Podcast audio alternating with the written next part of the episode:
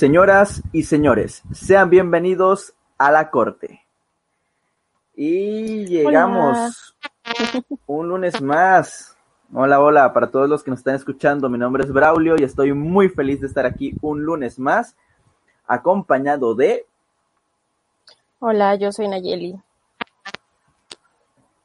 Hola Naye, me da mucho gusto que estemos eh, este lunes por aquí transmitiendo en vivo y para todas aquellas personas que nos están escuchando posteriormente, bueno, eh, pues de igual manera, bienvenidos al, al, podcast de la corte y estoy muy feliz ahora que estamos en cuarentena, estar hablando aquí con todos ustedes. ¿Cómo estás Naye? ¿Cómo te trata la, la cuarentena del coronavirus? Pues en realidad mi rutina no cambió mucho porque yo casi no soy o era de salir tanto, entonces realmente no han cambiado muchas cosas, simplemente ha aumentado más el trabajo dentro de casa. Y pues desafortunadamente yo no puedo usar como que ah, el tiempo libre o el tiempo extra que, que puedo estar aquí para leer o para hacer cosas pues así como que de mi gusto, ¿no? Tengo que seguir trabajando con los ritmos que ya tenía pero fuera de eso, todo bien, todo tranquilo. Aquí en Jalisco, pues estamos como que a la expectativa de, de ver cómo avanza esto, cómo nos vamos a proteger. Pero por lo pronto vamos bien. ¿Tú qué tal? Eh, pues bastante parecido al tuyo, eh, excepto de que eh, como tal aquí no hemos entrado en cuarentena hasta hace unas horas que ya se dio el aviso como que a negocios eh, vayan cerrando eh, entonces, esa es la medida más grande que se ha tomado hasta ahora. O, por ejemplo, tipo bares y antros están modificando sus horarios y sus aforos. Eh, pero realmente esa es como la medida, repito, más grande. De ahí en fuera todo está prácticamente normal. Entonces, pues la vida en mi caso tiene que seguir normal porque no hay de otra manera, puesto que nadie más está ahí. O sea, o sea tengo que ir a hacer cosas, eh, el trabajo y cuestiones de este tipo. Entonces, pues no, no tiene, o sea, no me puedo detener puesto que todo a mi alrededor no se ha detenido, lamentablemente, eh, porque creo que sí deberíamos de tomar medidas, pero pues bueno, en lo posible es donde me estoy cuidando, así que creo que, que desde ese punto aporto mi, mi granito de arena. Sí, exactamente. Nosotros tampoco estamos como tal en una cuarentena eh, lineal o así textualmente. Simplemente se nos pidió que estemos cinco días, creo que desde el viernes o sábado hasta el martes, en, no en aislamiento, pues, sino que no salgamos más de lo necesario, de ser posible que te quedes en tu casa, porque creo que es el, como que el pico más alto a lo mejor de contagios o algo así, no, no estoy muy segura, yo no soy epidemióloga, pero por ahí va la cosa. Entonces, pues ahorita estamos pasando todavía por esos cinco días, pero efectivamente, pues hay situaciones en las que uno por más que quisiera quedarse, pues no puede, tiene que trabajar, tiene que salir a hacer las compras, tiene que hacer esto, tiene que hacer aquello, pero las personas que lo pueden hacer totalmente, pues se les agradece mucho que, que lo hagan.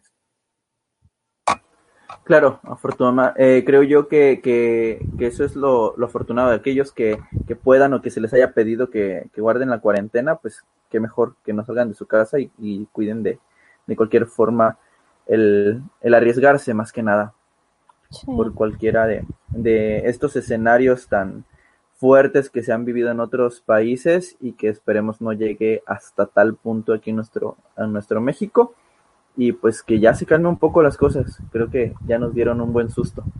Sí, la verdad que sí. Y bueno, vamos a meter como la sal en la herida, como el dedo en la llaga.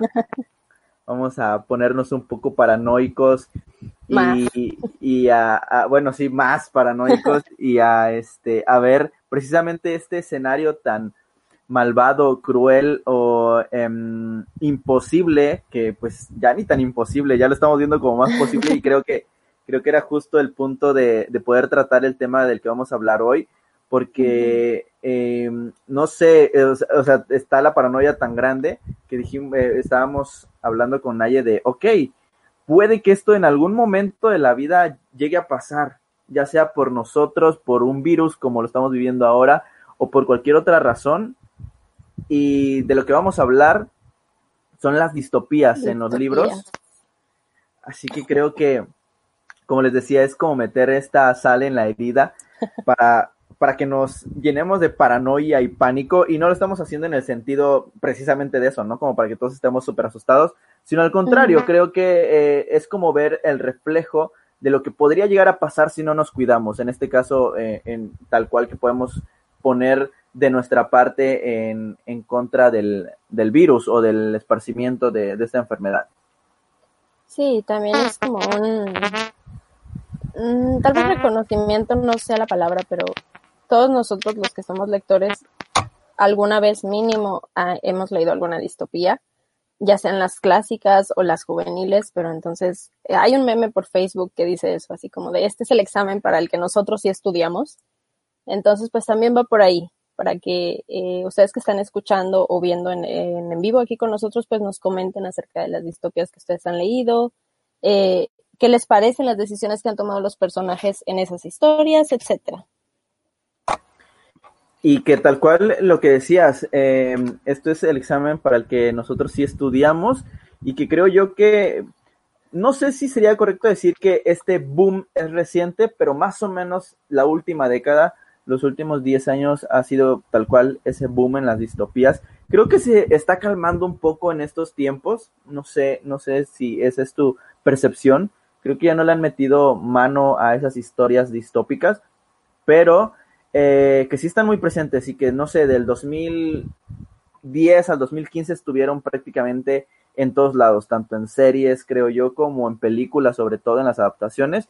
Y bueno, en libros, ¿qué te digo? Salieron un montón de distopías. Sí, sí de hecho el, el nombre o el género o subgénero, no estoy muy segura de que sea como que volvió a, a, cobrar vida, pero ahora en un escenario más juvenil o más atractivo para los lectores jóvenes precisamente porque están las distopías clásicas que hay muchas adaptaciones, muchas películas, incluso series o otros libros que se han escrito a raíz de, de esas distopías, pero muy pocas personas jóvenes se acercaban primeramente a esas distopías. Fue a raíz de las distopías juveniles que a nosotros nos empezó, al menos en lo personal, me empezaron a llamar más la atención las distopías como de la vieja escuela y fue que me, me animé a leerlas. Y tal cual, y creo que en eso vamos a, a coincidir en que obviamente durante este episodio, como personas súper jóvenes que somos aquí, Naya y yo, vamos a hablar de estas distopías juveniles que tanto nos atrajeron en su momento y que nos atraen, creo yo, hasta este punto todavía de la vida. Por si de repente dicen, no, que es que no están hablando de las distopías clásicas. Bueno, es que realmente nosotros tenemos como más conocimiento de estas distopías juveniles, pero no dudo que vayamos a mencionar una que otra por aquí de, de las clásicas. Y, y, tal vez para todos los que nos están escuchando, eh, igual y no sepan qué es una distopía o de qué estamos hablando, así que ellos ya están súper entrados en el tema y no sé de qué están hablando. Déjenme decirles que Naye les va a comentar qué piensa ella que es una distopía, antes de que yo les diga qué es lo que, lo que creo que es. Una distopía, según yo, es, eh, bueno, técnicamente es lo contrario a una utopía, que es algo deseado, algo bonito, algo que quisieras que fuera como maravilloso, un paraíso, etcétera. Obviamente distopía es lo contrario, también se refiere al futuro, pero es un futuro en el que las cosas no salieron bien, no salieron como tú esperabas o como la humanidad esperaba que, que sucedieran y te narra cómo es la vida del, del, planeta, de la sociedad o incluso de otros seres eh, después de que pues las cosas no salieron bien en el lugar donde ellos viven, según yo. Y sí, yo estoy muy de acuerdo contigo. sí, eh, te repito, yo estoy muy de acuerdo contigo. Eh, sí, pues prácticamente es como, como mi, mi punto de opinión también lo que sé. Es como, eh, yo, yo te comentaba como el post-apocalipsis, o sea, como hay un apocalipsis en cierta sociedad, por lo que decías que igual y no todos son humanos, pero en cierta sociedad hay un apocalipsis y posterior a ello es lo que llega esta distopía y como bien decías no es una buena situación, digamos. Entonces, eh, en este caso, al hablar de libros, pues bueno, son historias que, que fueron escritas, ¿no? Tal cual en este formato de, bueno, no sé si formato, género de distopías. Que muchos también ya los hemos visto, como, como acabamos de comentar, en series o en películas ya adaptadas. Pero eh, nos vamos a ubicar en los libros ahorita que bueno, la mayoría de ellos creo yo ya tienen como una adaptación por ahí, así que bueno, eh, va, va encadenado un poco de, de las cosas. No Estamos leyendo sus comentarios. son buenas. Ah, sí, Perdón, claro, no todas. no todas son buenas. Ah, ah, bueno, ah, bueno, per- perdón, pensé que ibas a decir que no todas este, tienen adaptación, pero sí, bueno, no, No, todas son también. buenas. Pero sí, sí, sí. Les digo, vamos a ir encadenados ahorita, así que, eh, bueno, a ver cómo va a ir resultando esto. Y dice, eh, creando entre líneas, Edgar nos, nos está escuchando y dice, finalmente, al hablar de cualquier distopía se debe retomar aspectos de los clásicos. Exacto. Bueno, sí, eh, creo que es parte de la historia y, y- y, o sea, me refiero a que siempre, ajá, del- eh, retomamos las cosas del pasado, tanto para aprender o para mejorarlas, ¿no? Y les voy a decir lo que dice la página de la Real Academia Española de lo que es una distopía. Y dice, representación ficticia de una sociedad futura de características negativas causantes de la alienación humana.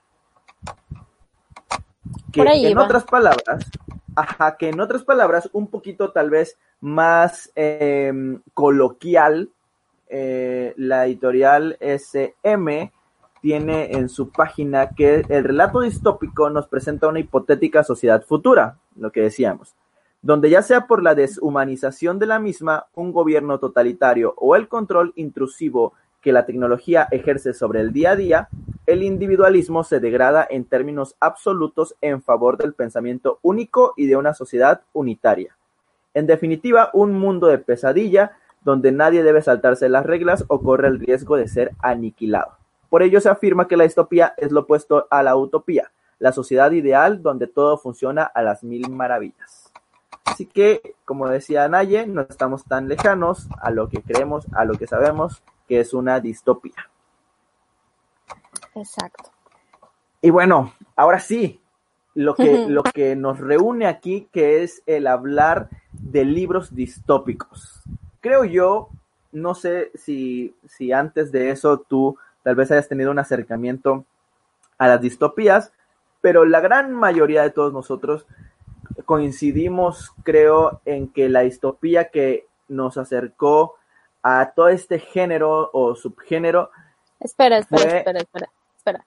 Vamos a decirlo al mismo tiempo, a ver si es la misma. ok, va. ¿Va? Una, sí, Una. va. Una, dos, Dos, tres. tres. Los, Los, juegos, del del hambre, Sí. obviamente. y sí, Chale. digo, creo que era como el 2012, o bueno, como 2011 creo yo, cuando salió la noticia de los Juegos del Hambre, porque en el 2012 se iba a estrenar, si no mal recuerdo. Por ahí más o menos. En mi caso, y les voy a ser sincero, yo me vine a enterar de los Juegos del Hambre, ya era lector para ello, pero me vine a enterar que los Juegos del Hambre, la película que, que venía, que se iba a estrenar, eh, era un libro como dos semanas antes de que se estrenara la película. Antes de eso yo no sabía nada de, de, de esta adaptación. Y en ese momento, por alguna razón me atrajo el título, que bueno, los Juegos del Hambre era como que, ¿qué onda? ¿Se van a pelear por la comida o qué? O sea, ¿de qué, de qué se trata esto?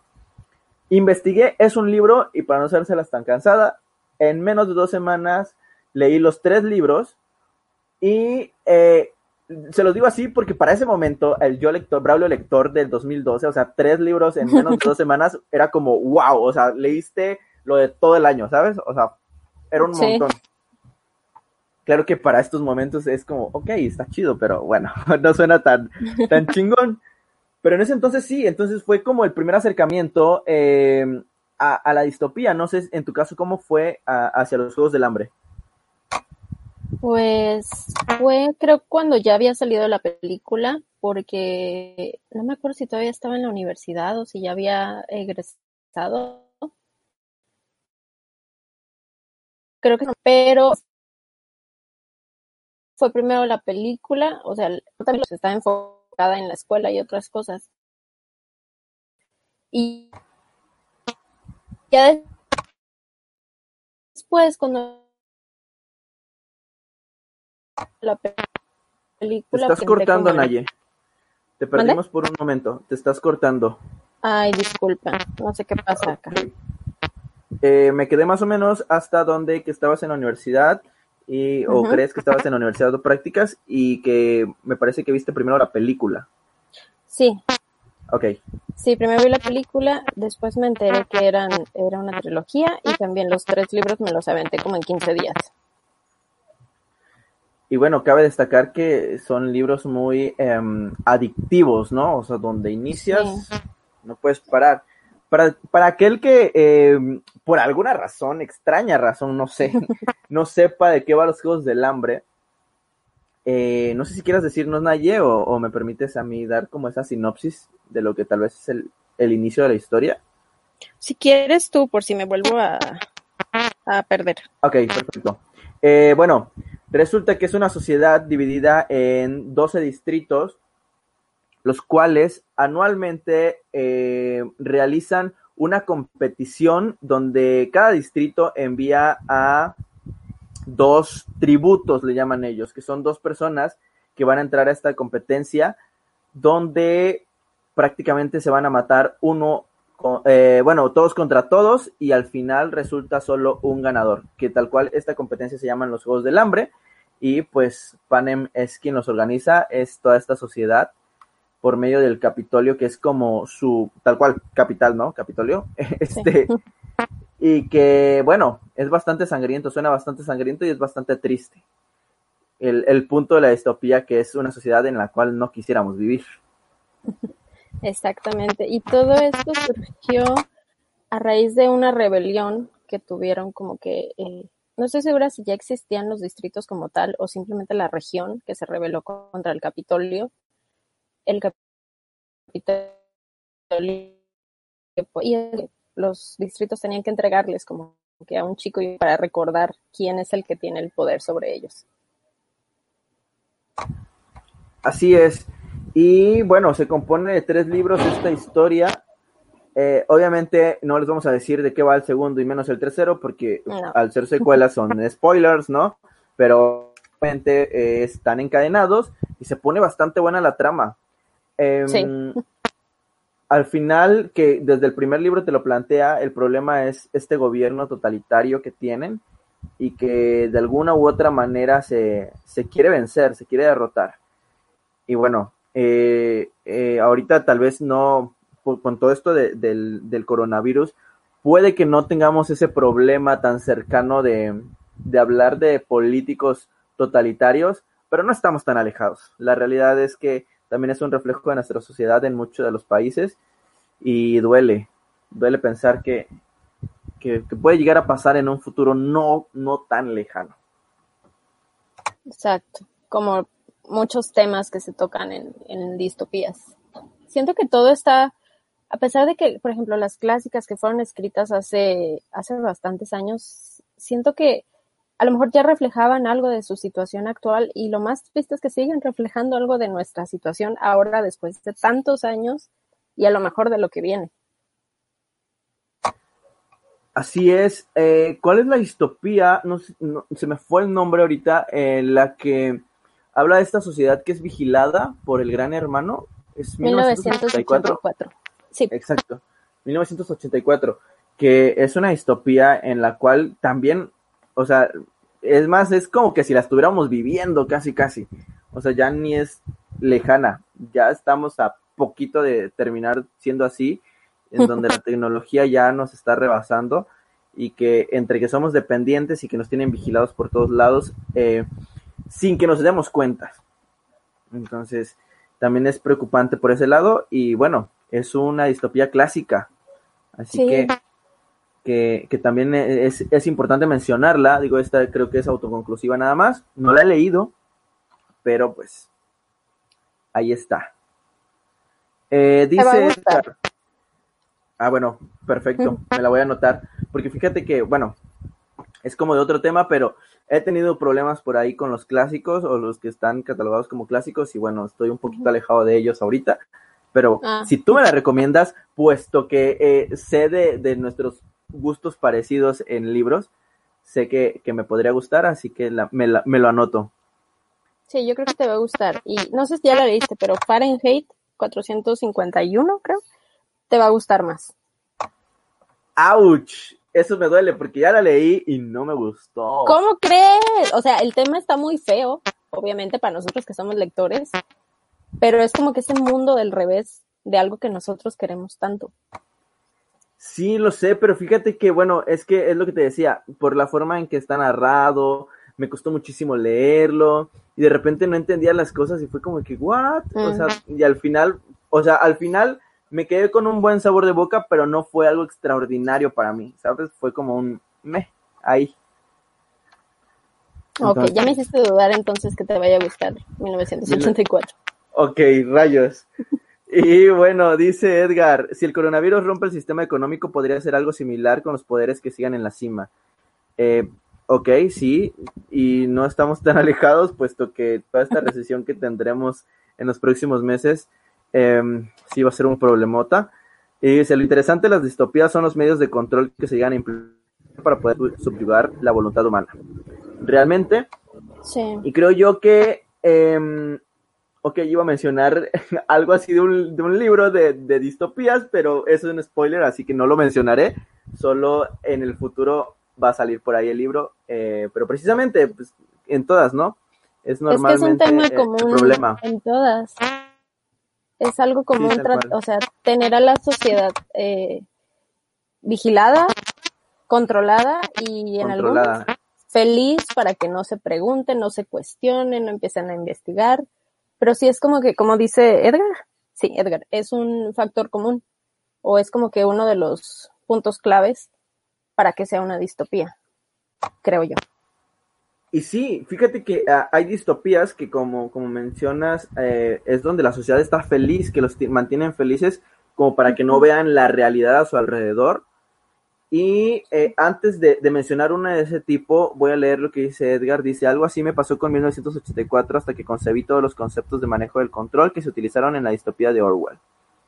Y bueno, es lo que, es lo que mencionábamos hace ratito de, de la historia y de cómo eh, tienen controlada la sociedad. Retomo y decía que una de, la, de, los, de las historias de los libros donde se habla de una sociedad eh, controlada y donde están felices, para que no vean a su alrededor eh, la realidad, es El dador de recuerdos. No sé si ya lo leíste. Esa no la he leído. ¿O viste la adaptación? Pero no bueno. recuerdo haber visto la adaptación, pero tú cuéntame. Ok, es una, es una historia, eh, es una saga conformada de cuatro libros, pero cada libro es como, digamos, independiente uno del otro, al menos los primeros uh -huh. tres y eh, pero que sí están conectados. O sea, sí, tengo entendido que sí los puedes leer, ya leí los primeros tres, y sí los puedes leer, perdón, eh, eh, separados, de, de, en diferente orden, pero que si se llevan del primer libro, que es el dador de recuerdos, el segundo, que es En busca del azul, y el tercero, que es el mensajero, pues lleva, eh, entiendes mejor toda la situación. Ok.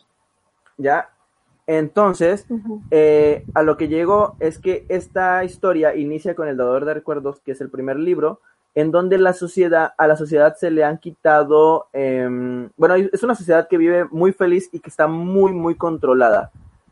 Tan controlada que las personas en sí no pueden unirse nada más porque sí, o sea, casarse, juntarse, sino que eh, uh -huh. es como elegido por la sociedad y los hijos que van a tener son adoptados tal cual porque hay gente que se dedica a tener esos hijos y ya nada más te los eh, dan para que los críes. Y en cada, y en cada eh, por, hay, hay diferentes etapas. Por ejemplo, hay una, eh, una ceremonia, no sé, a los cinco años donde te dan tu bicicleta a los niños y a los nueve eh, ya te dan, eh, no sé, algún trabajo en específico para que lo vayas desarrollando. Y a los 15, 18 ya eh, te dedicas o, pasas por diferentes trabajos para saber qué trabajo es el que tal cual en el que te vas a quedar y así.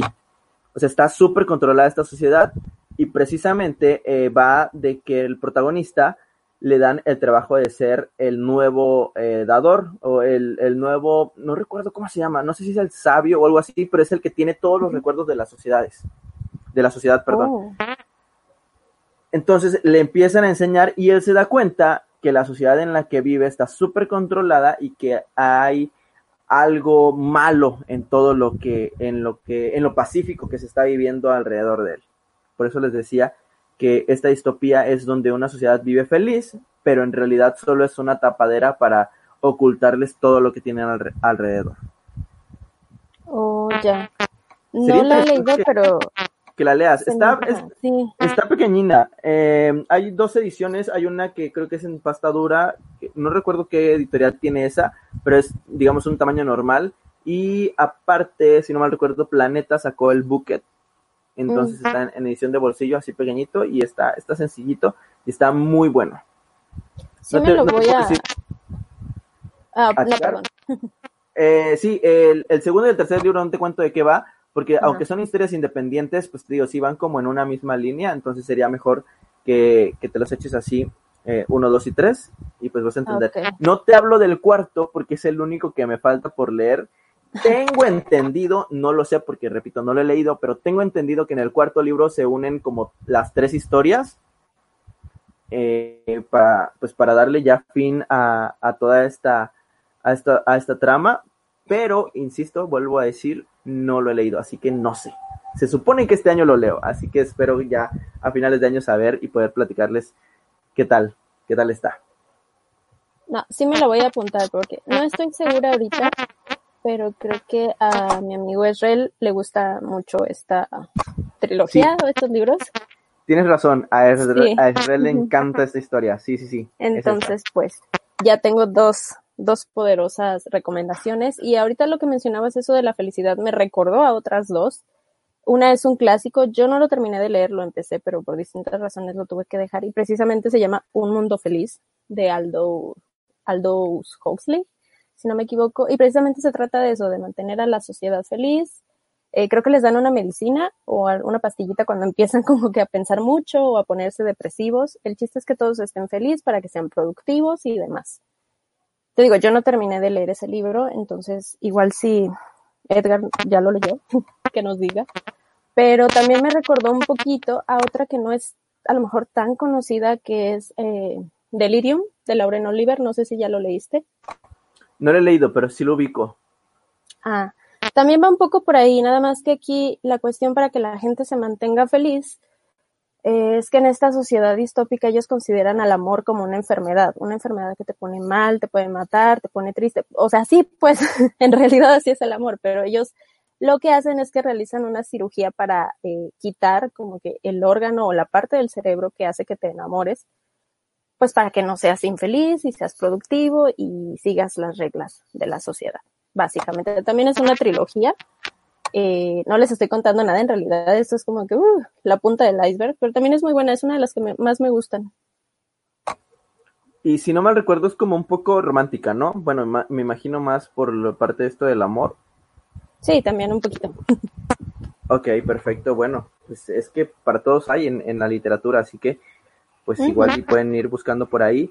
Em, ahora eh, quiero mencionar, creo que las disputas también más conocidas es Divergente, de... Sí. ¿Cómo se llama esta autora? De Verónica, Roth. De Verónica Roth, exacto. Em, Divergente, que está compuesta, eh, esta es una trilogía, es Divergente, Insurgente y Leal. Son tres libros de una sociedad bastante decadente, bastante fuerte, porque incluso tal cual se ve la destrucción en donde viven, ¿no? Es para todos aquellos que no sepan, va de una sociedad dividida en cuatro facciones, en cuatro mini sociedades, digamos, las cuales son, wow, vaya, tiene tiempo. osadía, eh, erudición. Ah, erudición. cuando son amables? Los amistosos. Ah, no me acuerdo. no me acuerdo. tiene tiempo. Rayos, sí. Eh, verdad, ¿no? Verdad, creo que es la otra facción que es este los que no pueden mentir. Ahorita lo averiguamos.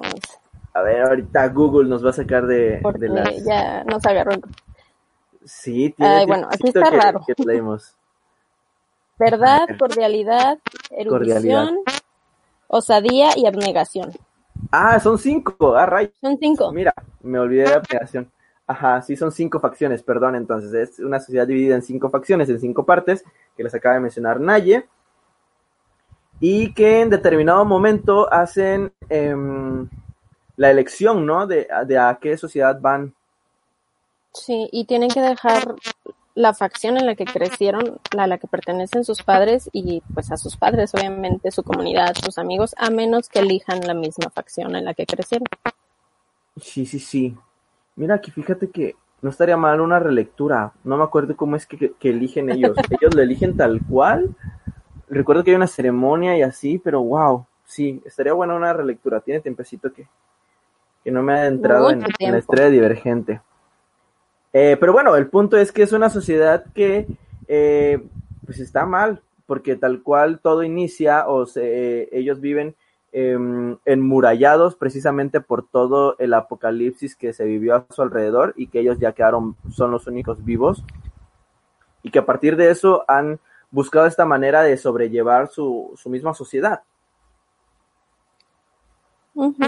Tener un control tener un control tal cual. Y gracias, Edgar, por eh, comentarnos las cinco facciones. Chido que tú sí las tengas tan presente. Em, creo yo que de las otras distopías que tal cual, o, por lo menos de las que yo tengo anotado, eh, es una distopía, o sea, desde el momento en que empiezas a ver, eh, a leer la historia, dices esto valió cheto porque está muy fea su sociedad, es Maze Runner. Maze Runner con, con este punto de no saber qué está pasando desde el primer libro, porque Lit no sabes qué está pasando, porque están encerrados en un laberinto. Solo sabes que ahí amanece, pero... Y que son puros chavitos. Exacto, y que van pasando cosas y más cosas, em, y de repente no sabes cómo cambia la historia, ¿no? Creo que, creo que he metido la pata y el decir que es una distopía por toda la de la sociedad Creo que es como un spoiler, pero pues bueno, tampoco es la gran cosa. En, por lo menos no es algo que tal cual importe en el primer libro, porque la historia del primer libro es como lo que hay en, la, en el laberinto y cómo se resuelven las cosas, así que no crean que es un spoiler, pero sí es una distopía compuesta por, creo yo que es una trilogía y libros extras, ¿no crees? No sé si has leído los demás o si ya leíste Maze Runner.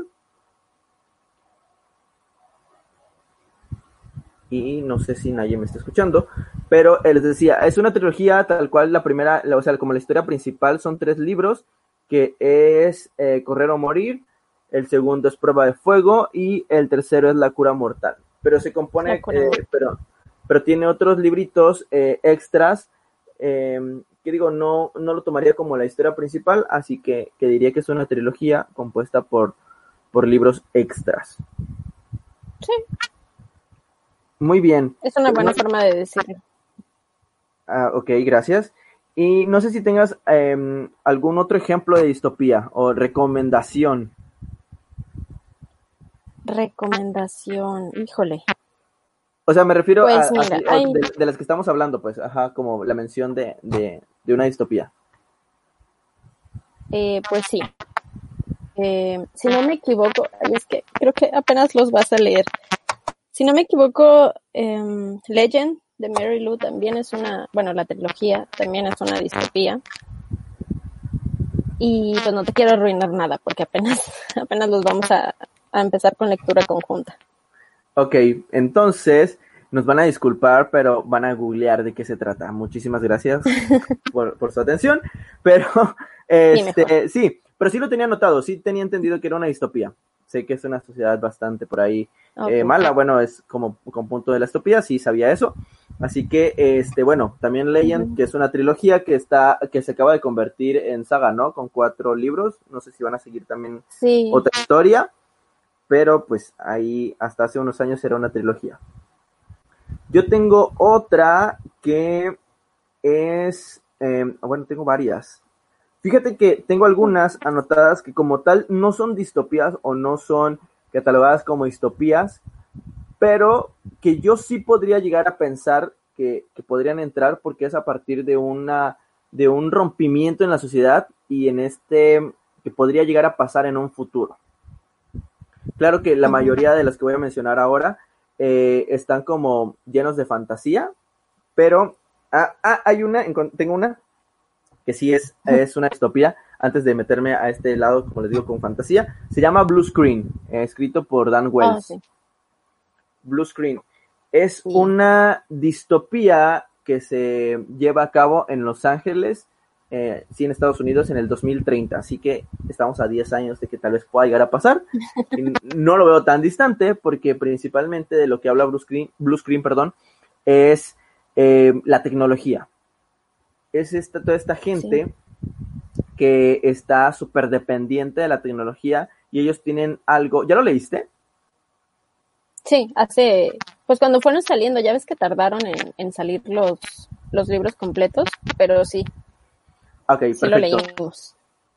Ah, bueno, eh, sí, eh, les decía, eh, esta sociedad tiene eh, la mayoría, no todos, porque pues es una compra que cada uno se hace, pero la mayoría tiene instalado un Digini, les llaman ellos, que digamos que es un dispositivo como si fuera el celular conectado al cerebro, pero que lo puedes controlar por medio de tu mente y tus ojos, de tu cerebro, pues. O sea, eh, por ejemplo, para contestar una llamada o para colgar, con que pestañees ya estás contestando la llamada o estás este, navegando por internet o moviendo los ojos puedes pasarte de una ventana a otra en las páginas de internet y cuestiones de este tipo. O sea, todo está controlado por tus ojos, en realidad tu cuerpo y tu, tu mente, pero está conectado a ti.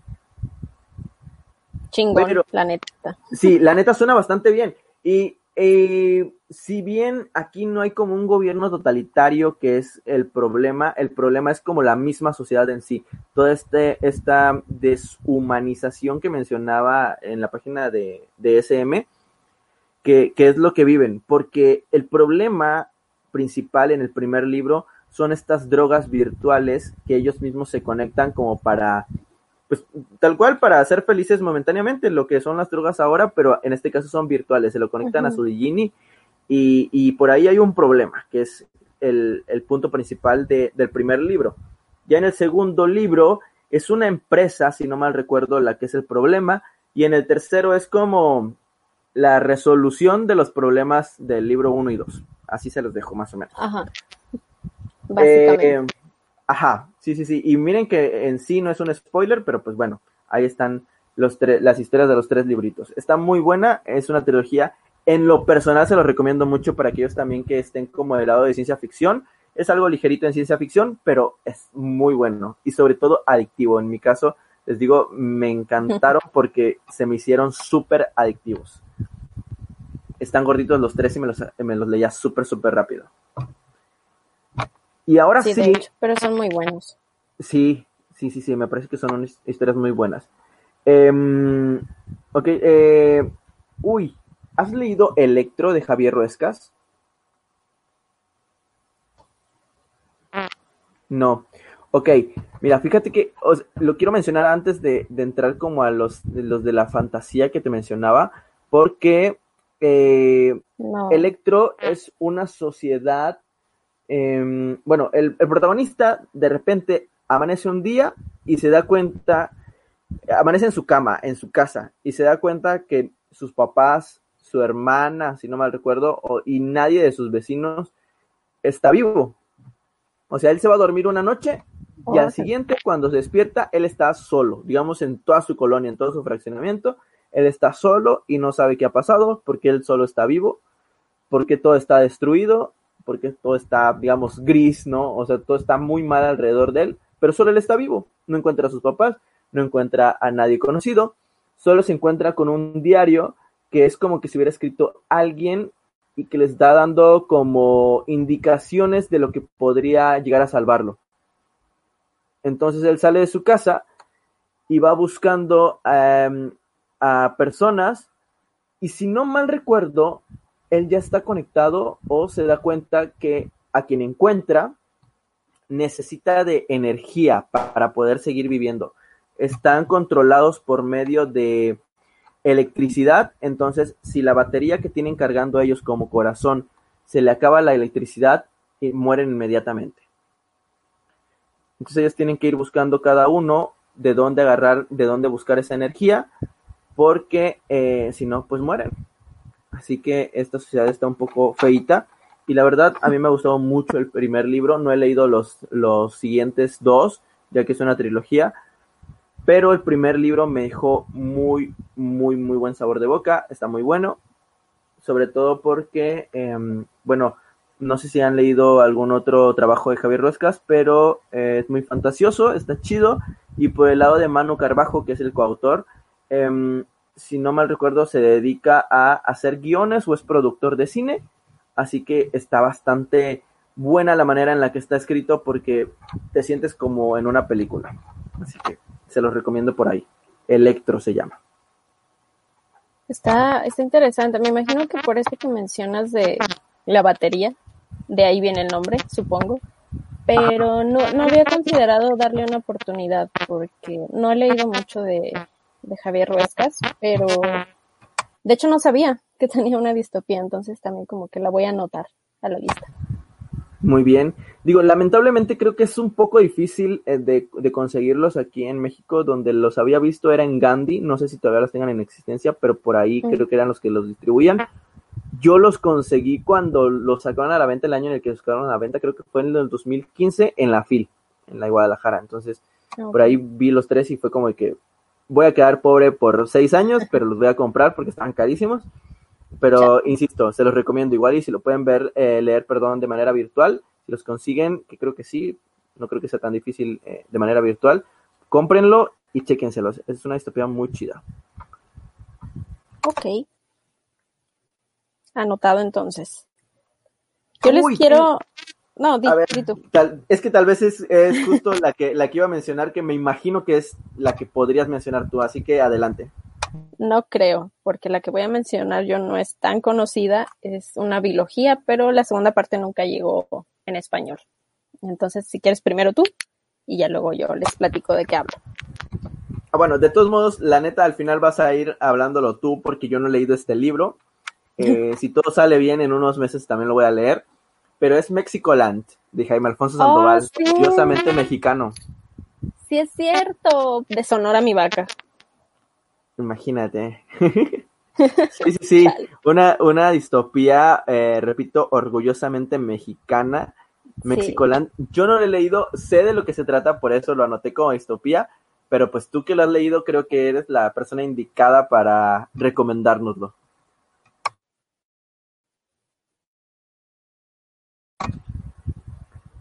Porque también es una sociedad es bastante fea. Sí, y bueno. Sí, sí, sí. así que adelante. Ok. Como se pueden imaginar por el título, está ambientada en México. México en esta distopía ahora está dividido en dos partes. Eh, Nuevo México, no, México Nuevo, eh, es importante el término. Y no me acuerdo cómo se llama el otro, creo que son los México Viejo, son los territorios así como que abandonados. Lo que es México Nuevo está como que eh, rodeado de murallas y lo rige una corporación, ya no un presidente.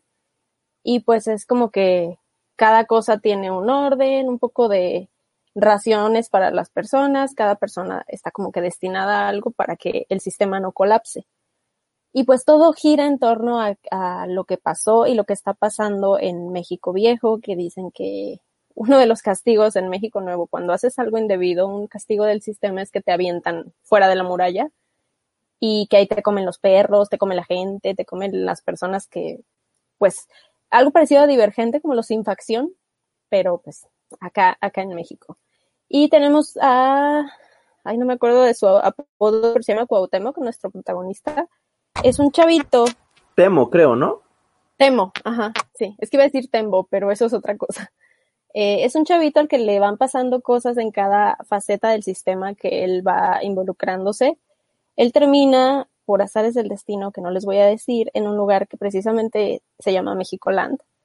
Y bueno, ahí se da cuenta de cómo son en realidad las cosas, pero es al, al, estilo de Jaime Alfonso, es el único libro que yo he leído hasta el momento de él, pero maneja un humor negro y un, una crítica social tan poderosa que te da risa, pero no sabes si te estás riendo de pena ajena, de alegría, de emoción, de risa o de tristeza por las cosas que tú ves ahí reflejadas que realmente las estás viviendo.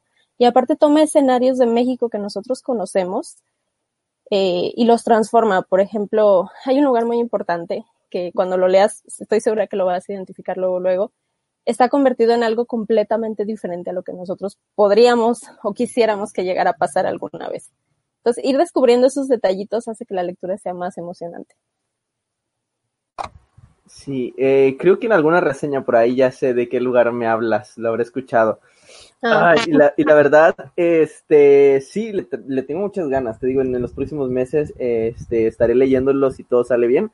Y sí, sí, es algo, yo ya he leído, eh, ¿qué? Dos libros de Jaime Alfonso Sandoval y sí, estoy enamorado de la manera en la que escribe. Así que también para todos aquellos que no nos escuchen nada más en México, también se los recomendamos, tanto sus libros en general como en este en específico, que bueno, es la distopía de la, de la que estamos hablando. Así que ahí tienen. Y ahora sí, eh, dinos, eh, me parece que era una biología que no era tan conocida. que nos vas a recomendar? Se llama La última princesa de Galaxy Grace, si no me equivoco. El segundo libro ahorita no me acuerdo cómo se llama porque les digo que nunca llegó en español, pero también es una distopía, solo que está ambientada en Reino Unido, bueno, lo que queda de Reino Unido, y básicamente eh, pues todo, todo se derrumbó pero la monarquía o los descendientes de la actual monarquía de, este lugar, pues todavía quedan algunos. Y de eso se trata básicamente. Hay un dictador que está buscándolos desesperadamente porque quiere obtener el, el, poder y como que eliminar a la monarquía. Es un tema que, que, se ha venido manejando incluso en nuestros días. No de la misma forma, sino simplemente la eliminación de esta, pues de esta familia o de lo que representan. Y en este libro se lleva un poco más a la, a la realidad, eh, usando los términos y los em, recursos propios de una distopía.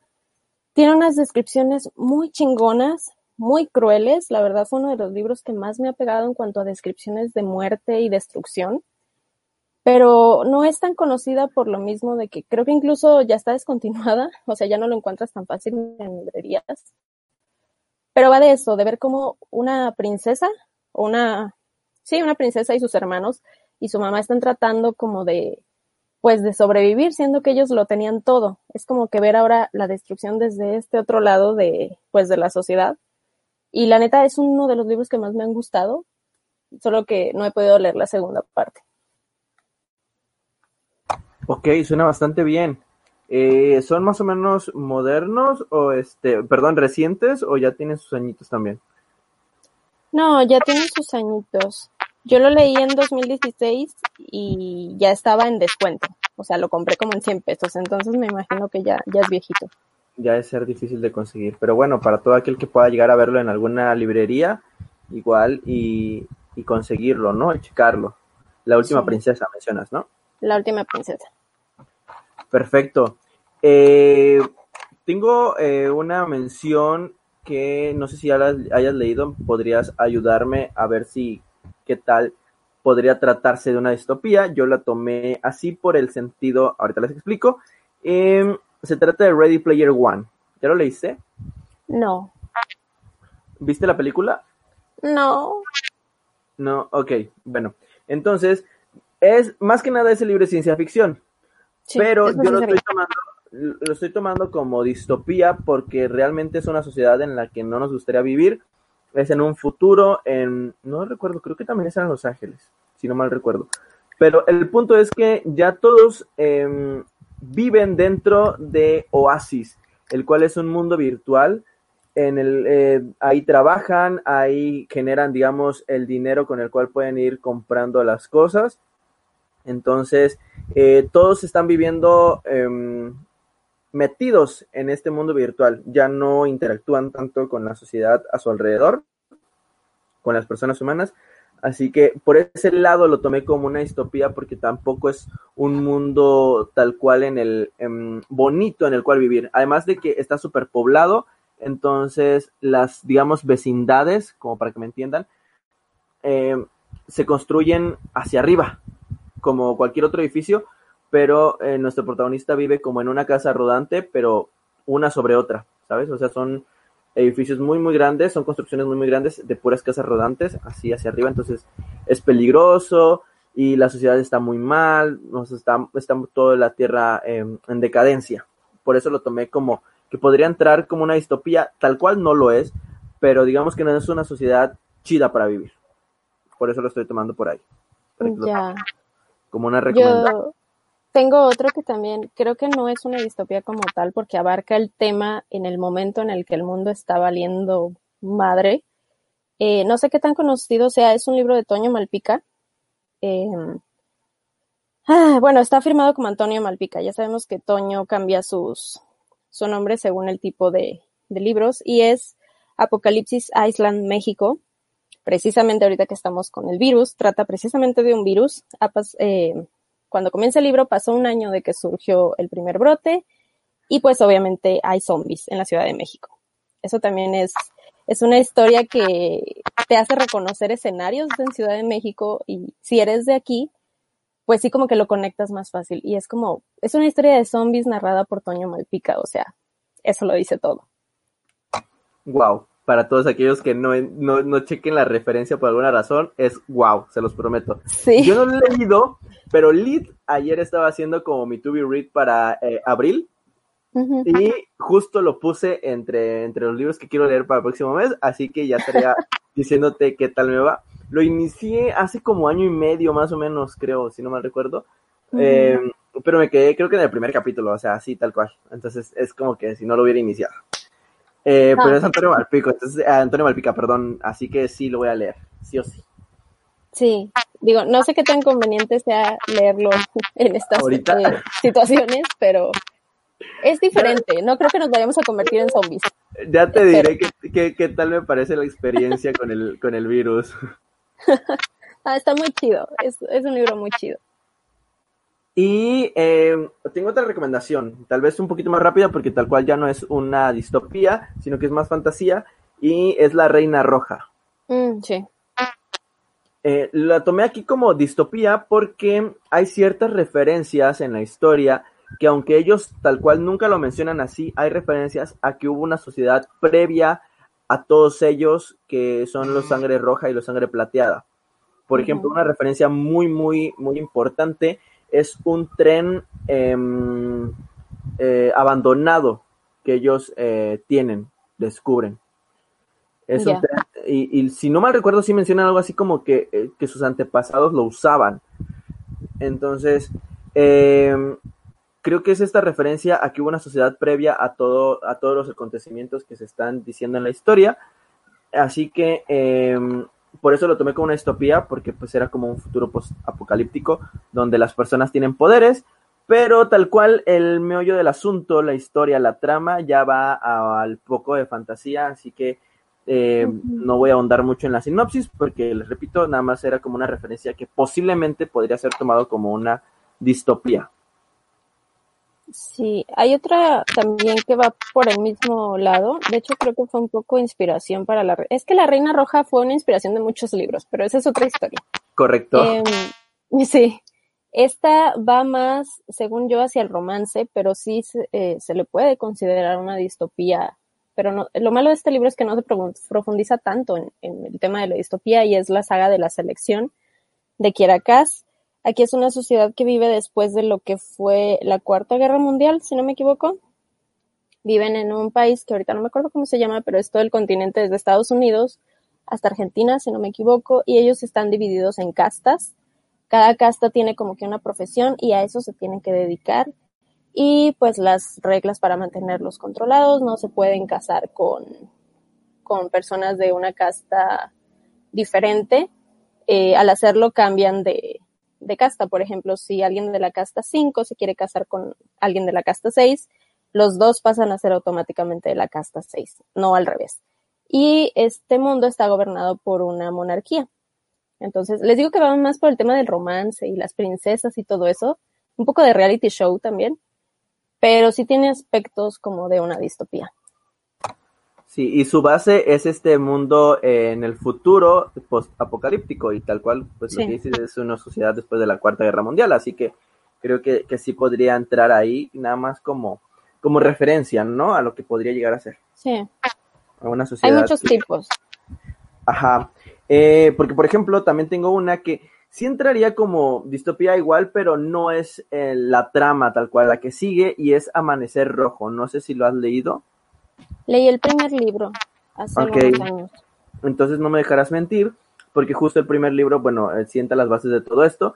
Y resulta que en el planeta Tierra, en nuestro planeta, ya somos muchos y la sociedad está dividida en colores. Eh, entonces cada color tiene como una característica especial Y en este caso los rojos son los obreros y son los que son enviados a Marte para que vivan eh, subterráneamente y lo estén... Em, se me fue la palabra, no, no, recuerdo cuál es la palabra exacta que es, eh, ya, terraformando. Ah. Eh, ellos están viviendo subterráneamente, terraformando el planeta, pues para que puedan los de la Tierra llegar a ir a vivir al planeta Marte. Entonces, hagan de cuenta que eh, los rojos se adelantaron para poner, adaptar el planeta y que sea eh, apto para vivir. Un poco como la película de Wally, ¿no? Eh, sí, algo así, parecido. digo, ya tal cual la trama, em, bueno, sí, sí podría ser una distopía, sí, distopía con ciencia ficción, porque la trama tal cual es tratar de derrocar a los dorados, que son la punta de la pirámide em, en la sociedad, que son los que tienen el control de todo. Así que sí, sí podría llegar a ser una distopía, aunque va más allá de la, en, la parte de la ciencia ficción. Muy recomendado. Es una saga, ahorita van cinco libros, el quinto libro en español está por publicarse en España y pues esperemos que pronto venga a México. El cuarto ya está publicado en español en México y la, bueno, la primera, la primera parte de, la, de, esta saga son, son tres libros que están muy ligados, así que esos ya están súper publicados en español, así que chequenlos porque está buenísima, se los súper recomiendo. Ok. Hay otra. A ver, ándale. Bueno, una y una. Sí, vas, vas. Ok, yo tengo una que leí hace algunos años y me pasó lo mismo, que eh, se tardaron mucho en completar la trilogía y como que le perdí el cariño, pero definitivamente creo que sí es una distopía. No sé si ya la leíste, es La Quinta Ola de Rick Jansey. Sí, fíjate que yo no lo anoté como distopía, pero sí, sí lo pensé, así que eh, te apoyo. Continúa. Sí, eh, no me acuerdo mucho, dispensen, pero a lo que se refiere con la quinta ola es que ha habido una serie de desastres naturales, por llamarlo de alguna manera, que fueron azotando la Tierra y ellos le llamaron olas a, estos sucesos. Entonces, en, obviamente en el primer libro estamos esperando o estamos viviendo la quinta ola, que van desde eh, caída tecnológica, terremotos, inundaciones, y pues obviamente hay conspiraciones del gobierno y secretos así como del Área 51 un poco, eh, las personas eh, comienzan a reclutar a los jóvenes a veces, o no me acuerdo si siempre, contra su voluntad para convertirlos en guerreros. Y es, es como que muy extraño porque sí, siento que un poco de la base de la gran mayoría de las distopías, afortunadamente, es la, ciencia ficción, afortunadamente, tomando ciertos toques de, de, sucesos reales. Entonces también va por ahí un poco de eh, infectados y demás. Y son tres libros, les digo, los tuve que leer bastante separados, entonces no me acuerdo mucho de lo que va en sí el primer libro, pero creo que también entra dentro de esto porque están ocurriendo cosas que están pues dañando la sociedad actual y los están forzando a vivir en unas pues en unas condiciones poco favorables. Sin contar que ya el número de humanos es prácticamente eh, nulo, o sea, son muy muy poquitos. Eh, y sí, muy buena recomendación. Yo terminé la trilogía, la tengo un poquito más presente y sí, me ha gustado mucho. Eh, el último libro creo que vale muchísimo la pena. El segundo cae como en un bache, pero es totalmente eh, aceptable cuando llegas al tercero, porque es tal cual el puente. Es, es un puente, sirve como un puente. Creo yo que pudo haberlo unido, o dejarlo en una biología, pero bueno, ya esa es otra, esa es otra historia que tocaremos algún día. Ok, voy con otra. Se llama En busca de Wonla y no sé si lo leíste en su momento. No me suena, o tal vez sí. ¿Es una de portada amarilla? No, es azul como brillosita, la trae la editorial Océano. Ya tiene rato que no lo veo en librerías, así que muy probablemente les vaya a costar em, conseguirlo si se llegan a interesar en esta, en esta historia. Lamentablemente la editorial Océano no trajo o no ha traído el la última parte, el último libro. Ah pero esta, esta historia también es de ciencia ficción, pero Lid es en un mundo post-apocalíptico, puesto que la protagonista es la única humana viva. Órale. ella vive como, ella vive encerrada, digamos, en una casa y su madre, entre comillas, es una robot. Ella es la que lo está criando, esta robot. Pero pues esta niña eh, dentro de, de, su casa, en la que toda su vida ha sido criada y encerrada, encuentra una foto donde están las palabras Wonla. Bueno, la palabra Wonla. Y a una niña con un hombre, si no mal recuerdo. O sea, ellos muy felices. Entonces ella eh, al verse reflejada en, en, esa niña, quiere ir a buscarla, quiere saber qué ha sido de ella, qué ha pasado, eh, si existió, si existe o qué está pasando. Así que huye de su casa y bueno, a partir de ahí empieza la aventura. Y hasta ahí se los dejo porque cualquier otra cosa podría ser un spoiler, pero es una historia muy bonita, el primer libro es muy bueno. El segundo, literal, ya es una continuación de todo lo que pasa en la primera, así que no puedo decirles mucho, nada, de hecho, pero eh, se los recomiendo les repito, creo que es un poco difícil ya de conseguirlo. La, edición en español aquí en México viene con las ilustraciones originales del libro en inglés, así que es hermoso de tenerlo, así que igual si lo llegan a ver, cómprenlo porque además la calidad en la que está publicada eh, vale mucho la pena. Son como de las joyitas que uno no espera tener, pero que ahí los tengo y es como que, ah, ¿saben? O sea, disfruto mucho verlas y tenerlas ahí. ¿Otra recomendación parte tuya?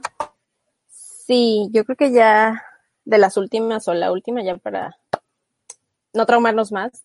No estoy muy segura de qué tan distopía es. Según yo sí, pero no estoy segura. Y también aquí hay un, sobre todo en los primeros libros, hay un virus. Y les estoy hablando de Cinder, en general las crónicas lunares de Marisa Meyer. Te robaste mi última recomendación. ¡Eh! Así que tal cual eh, era la que iba a mencionar posterior, así que adelante. Sí, bueno, estos libros son, creo que son más conocidos por el hecho de que son retellings de cuentos clásicos, como en el caso de Cinder, pues obviamente estamos hablando de Cenicienta, habla también de Caperucita Roja, Rapunzel y Blancanieves, si no me equivoco. Pero Marisa Meyer es diosa bebé, Marisa Meyer hizo todo un, un mundo alrededor de, de, esos personajes adaptados ya en un ambiente futurista, en un ambiente en el que, como les digo, hay un virus que precisamente está en China, si no me equivoco, por aquellos lados. Pero bueno, eso no tiene importancia ahorita. Es cierto, qué miedo. Sí, no me puedo acordar cómo, cómo se llama la, la enfermedad. Ah, no, pero... yo recuerdo la sociedad, eh, bueno, el, el, lugar es Nueva Beijing. Nueva, ajá, Nueva Beijing. Sí, y bueno, las, las personas están conviviendo con, bueno, están luchando con, con este virus que está matando a muchísima gente y a la vez están en una sociedad en la que conviven con cyborgs, eh, personas que tienen, creo que partes de cyborg también, eh, y literalmente sus asistentes o sus acompañantes o, o sirvientes son robots. Y las personas tienen una cosa bien extraña que se llama chip de personalidad, o chip de, datos, algo así que como que recaba todos los, los datos importantes que acá serían nombre completo, fecha de nacimiento, etcétera, todo lo que nos define legalmente, pero también lo que nos define a manera de personalidad. Entonces, se mete mucho en esos aspectos, la tecnología está súper presente. Eh, literal, uno de los personajes vive en un satélite, o sea, las cosas, hay vida en la luna, eh, es un poquito diferente, pero es como que una sociedad muy avanzada y pues les digo, también hay un virus, hay mucha muerte, hay mucho, mucha política en este caso también, hay, hay una reina que también pues está haciendo de las suyas, pero sí, básicamente, maldita Levana. Sí, digo, para quien ya lo haya leído. Y para quien no, pues para que se quede picado el por qué la, odiamos. Pero sí, muy buena recomendación. Muchas gracias, sí, es la con la que iba a terminar también. Solo tengo dos anotados que solo se los voy a mencionar Lida así porque ni recuerdo bien de qué va la, o sea, tal cual la historia, la sinopsis, pero tengo entendido que son eh, distopías. Eso es lo que sé. Así que pues para que nada más como recomendación por ahí, quien lo haya leído igual y nos puede dejar ahí en los comentarios, ah, sí es cierto, si es distopía o así, sin que caigan en los spoilers. Eh, pero es el cuchillo en la mano, escrito por Patrick Ness, que es una trilogía, que la trilogía se llama Chaos Walking, que, mm. que por cierto, el primer libro va a tener adaptación algún día, va a llegar porque tiene como dos años que lo grabaron, que el protagonista es Tom Holland, Y la otra es Mentes Poderosas, que también Oh. tengo entendido que es una distopía y bueno, aquí tienen superpoderes y los van este, aislando según el nivel de, del poder que tengas, o sea, la, la- ¿cómo es? El, la peligrosidad de- del poder que tengas, ahí te van apartando. Eso es lo que tengo entendido. No lo he leído tampoco, está escrito por Alexandra Bracken. Braque. Y pues con, esas son las recomendaciones que tengo anotadas, tanto de las que he leído como de las que no, así que este pues ahí, ahí tienen bastante como para que lean Sí. Y que se llenen de paranoia y vivan en un mundo en el que tal vez no hemos llegado y que esperemos tarde muchísimo en llegar. O bueno, nunca.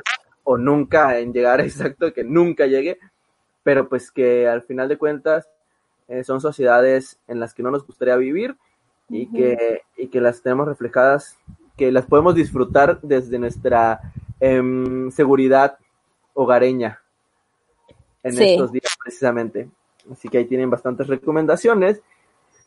Creo que como estamos em, tal cual como en nuestro ambiente, en nuestra zona de confort, me sentí muy bien hablando de todas estas historias, así recomendándoselas, así que está, em, a mi parecer ha estado muy bonito este capítulo, muy chido.